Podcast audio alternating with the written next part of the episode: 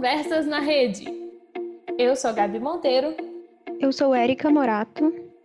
Eu sou a Débora Almeida. Seja muito bem-vindo a mais um episódio do Conversas na Rede. Hoje completamos o 13º episódio do podcast e vamos, para manter o costume, falar sobre filmes. O papo de hoje é sobre as comédias românticas, aquele gênero super apaixonante.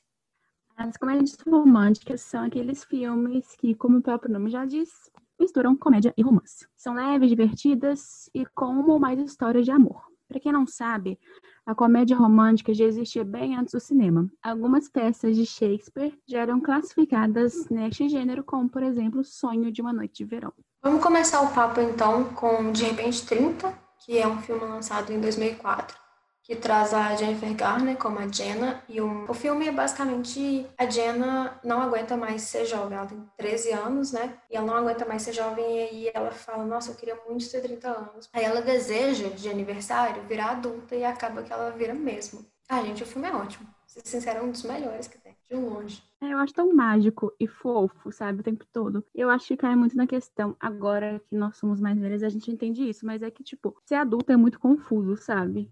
E quando você assiste criança, você fica tipo, ah, será que é confuso mesmo? Aí você assiste mais ele e você fala, realmente é muito confuso, sabe? Uhum. Eu, eu gosto muito desse filme também. Eu acho ele bem engraçado, assim. Não é, não é um dos meus favoritos de todos. Mas eu gosto muito. Eu, eu me diverti assistindo, assim. Todas as vezes que eu já vi, eu me diverti. Eu gosto muito de ver como é que eles colocam ela para reagir, sabe, às coisas, assim. Porque ela é uma menina de 13 anos com uma cabeça de uma menina de 13 anos. Então é muito legal ver o jeito que ela enxerga o mundo, sabe? Quando você tem 13 anos e aí do nada você tem 30, a vida muda radicalmente. Né? E é muito interessante ver ela, como é que ela age, sabe, desse jeito. E uma coisa muito engraçada é que a atriz que faz a Diana criança, com 13 anos, acabou virando muito parecida com a Jennifer Garner. Oh, sim, eles acharam uma pessoa muito sei lá, ela. Uhum.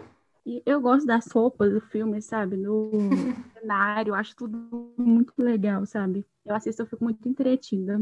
E a gente comentou isso no de filmes teen, que marcaram, né, a, a adolescência. Tem muitas referências que vêm de De Repente 30 também. Inclusive, aquele, aquele clipe da Ariana Grande de Thank You Next, ela colocou algumas referências do filme. Sim, sim. Muito bem. E falando de filmes icônicos, tem um outro que é Ela é o Cara, de 2006, que é a Amanda Bynes, é a Viola. E ela entra na escola do irmão disfarçada de menino para ela poder jogar futebol. É o par romântico é o Duke, que é o Channing Tatum, esse filme é sensacional, só que quando eu era menor e eu assistia, eu ficava muito confusa, porque tem Ela é o Cara, com a Amanda Bynes, e também tem Ela e os Caras, de 2007, que também é com a Amanda Bynes, que ela é uma jovem que vai para a universidade, só que ela é expulsa da, da república, da, da fraternidade que ela participaria, e ela acaba indo para a fraternidade mais estranha que tem, com sete garotos nerds e estranhos da escola. E os dois filmes são muito bons, com nomes muito parecidos e com a mesma atriz. Aí eu ficava muito confusa. Sim, eu acho, eu acho os dois muito bons, sabe? Muito. Ai. Eu gosto muito que ela e os caras é tipo Branca de Neve. Exatamente. Total Branca de Neve. Eu acho que eu gosto mais de ela e os caras do que ela é o cara. Hum, eu gosto mais de ela é o cara. É, eu prefiro mais ela é o cara. Porque, não sei, eu acho, engra... eu acho engraçado tanto que, tipo, isso não aconteceria na vida real, mas tanto que ela engana sendo um menino. Uhum. É, tem aquela menina que fica super atrás dela, sabe? Uhum. Ela só quer jogar futebol, sabe? Tipo assim, tudo que ela queria fazer era jogar futebol. Uma coisa que eu acho muito engraçada nesse filme é a cena que ela tem a makeover dela pra poder virar o irmão dela. Eu acho muito legal. E a cena do absorvente no nariz.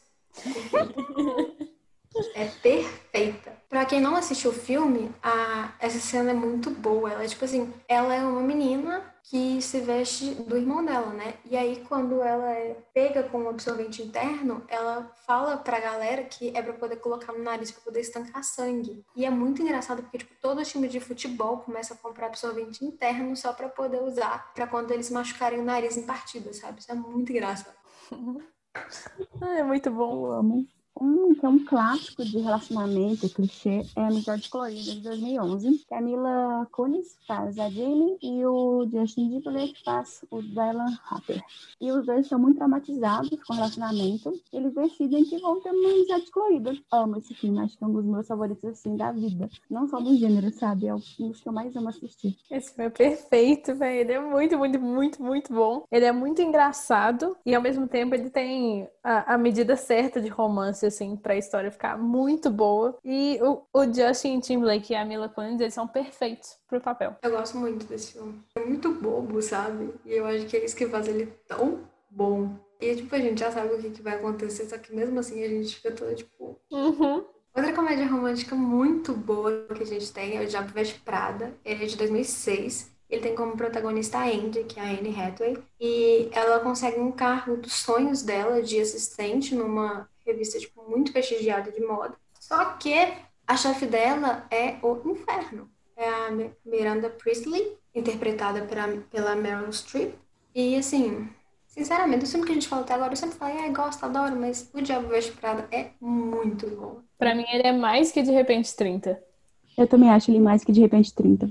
Nossa, eu acho muito bom. Eu amo a Meryl Streep.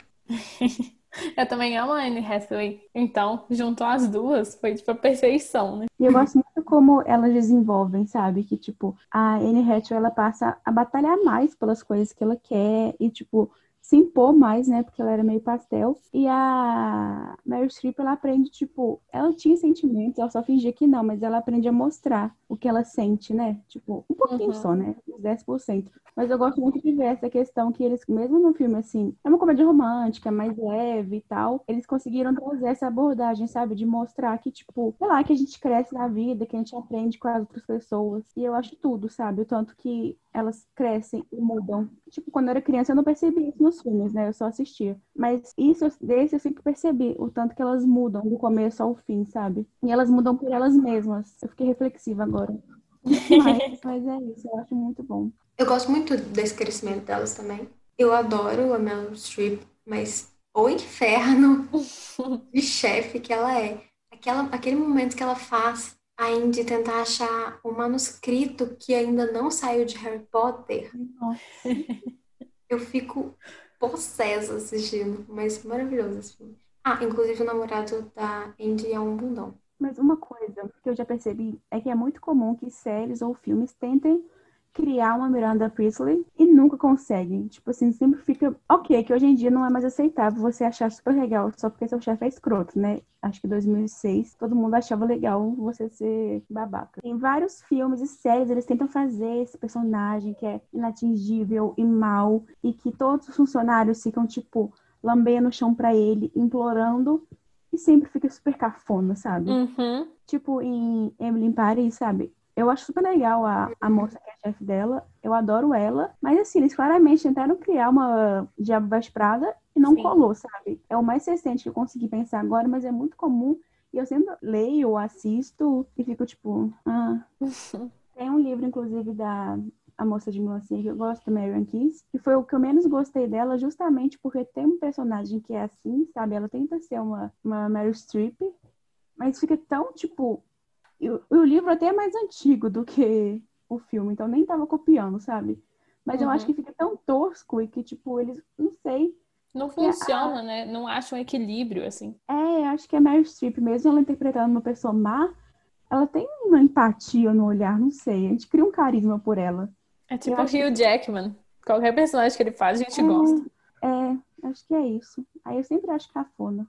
Sim, esse filme é um ícone. E outro filme que é sensacional é A Proposta, de 2009, que tem a Margaret Tate, que é a Sandra Bullock, que ela é uma poderosa editora de livros, só que, que, que trabalha nos Estados Unidos, só que ela tá correndo o risco de ser deportada para o Canadá, que é o país de origem dela. E para conseguir continuar, né, permanecer nos Estados Unidos, ela mente e fala que ela tá noiva do seu assistente, chamado Andrew, Andrew Paxton, que é feito pelo Ryan Reynolds, só que ele não aceita muito de boa isso e, e ele fala, não, tá bom, chefe, você que já abusa de mim horrores durante o trabalho, porque você é má, vou, de- vou fingir que eu tô noivo de você pra você conseguir seu visto, mas você tem que ir comigo num, É num, num casamento da família dele? Num, numa viagem da família?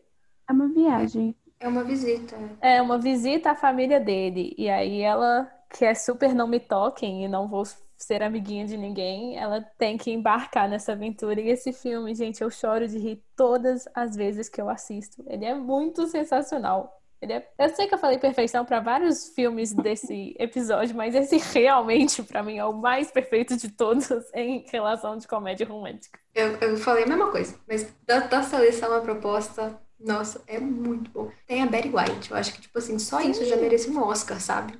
É, a gente tá falando de chefes escrotas, a Sandra Bullock é muito escrota, mas eu acho que, tipo, casou, sabe, na história muito bem, inclusive. Uhum. É, Até porque ah, o, o fato dela ser escrota é o que influencia a história em si, sabe? Porque aí ela tem que convencer o assistente dela, que, tipo, ela trata ele super mal, a casar com ela, Uhum. sabe? Então, tipo assim, é uma coisa muito difícil. E ela é muito escrota, sabe? Então, pra ele falar assim, ela teve que. O que ela prometeu pra ele? Foi um cargo alto, não foi? Cargo de gestor? É, acho que é. Uma coisa assim. Então, tipo assim, foi muito difícil. E ver toda a trajetória dela, tipo assim, dela ser obrigada a conviver com uma família que é, tipo, super demais, assim, barulhenta e que gosta de abraçar e tal, e falar alto e reunir e dar festa. É muito legal ver isso, sabe? É muito bom. E eu gosto como ele é, tipo, o, o Andrew, ele é meio bobão, assim, romântico, mas ele super se impõe nisso, tá? Vou fingir, mas você tem que fazer muita coisa por mim, sabe? Eu acho muito bom. E não sei, o jeito que, não sei, a história vai sendo construída. E eu acho muito bom quando ele- ela tá com a família dele. Eles são muito engraçados, muito engraçados. Eu queria, não sei, passar um dia só com eles, porque deve ser muito bom. Só um dia, porque eu ia ficar cansada.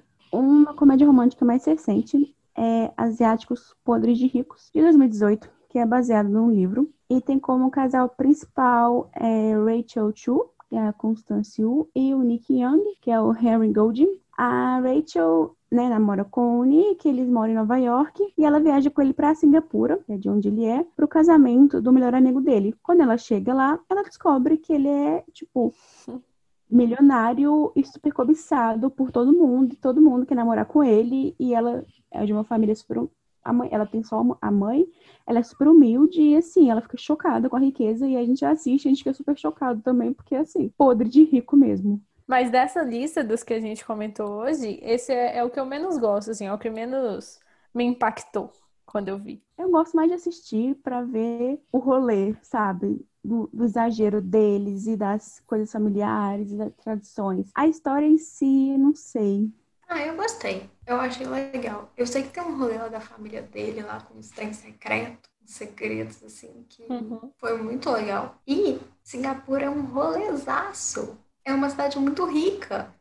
Então, É, tipo assim, é muito bizarro você ver, tipo, as elites que tem lá e a cultura que eles têm de riqueza, sabe? E como que a Rachel, ela é tratada quando ela chega lá, completamente deslocada e sem saber onde que ela se encaixa, sabe? Exatamente porque ela não tá mais na vida que ela tinha, assim, de pessoas normais, ela tá, tipo, na vida de super milionários. é que eu nunca imaginava estar nesse lugar, né?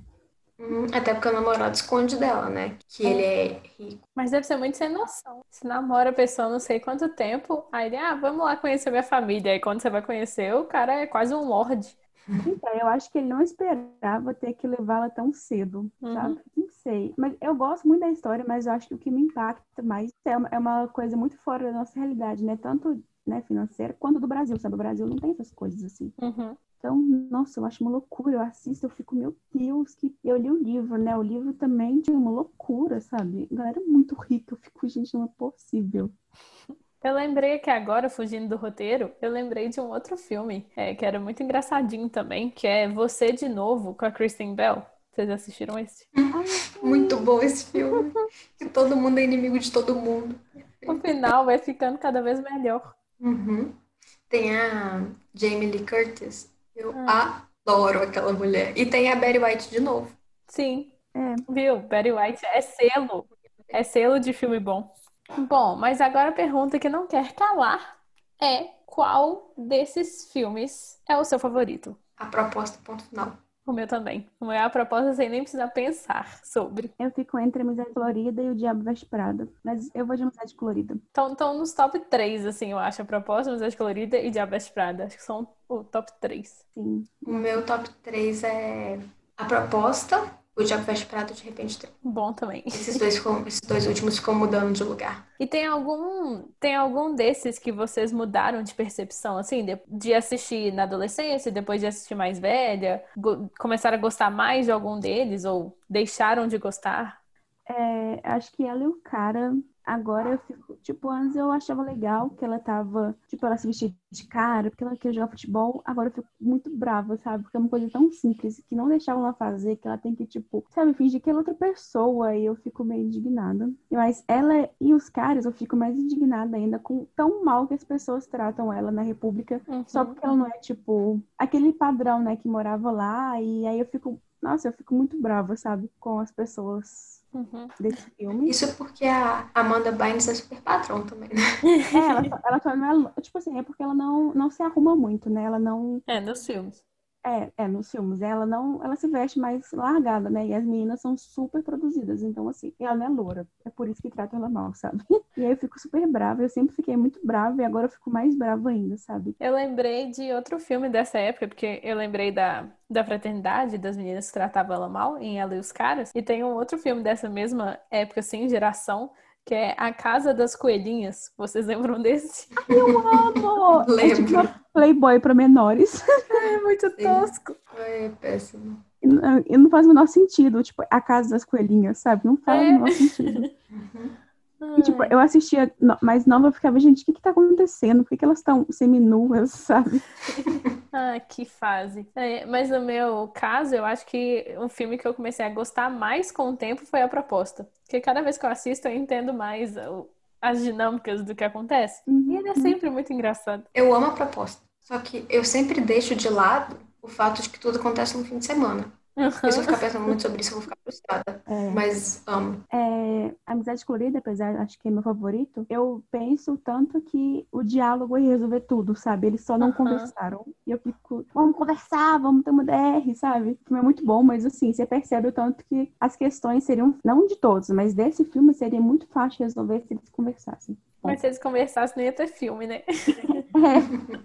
Comentem lá na foto no Instagram, arroba Lei na Rede Oficial, qual que é a sua comédia romântica favorita. E compartilhe esse episódio com todo mundo que você conhece que ama comédia romântica e que vai gostar de opinar e concordar ou discordar da, da nossa seleção de comédias românticas. Muito obrigada por ter escutado até aqui. A gente se encontra no próximo episódio. Um beijo e tchau!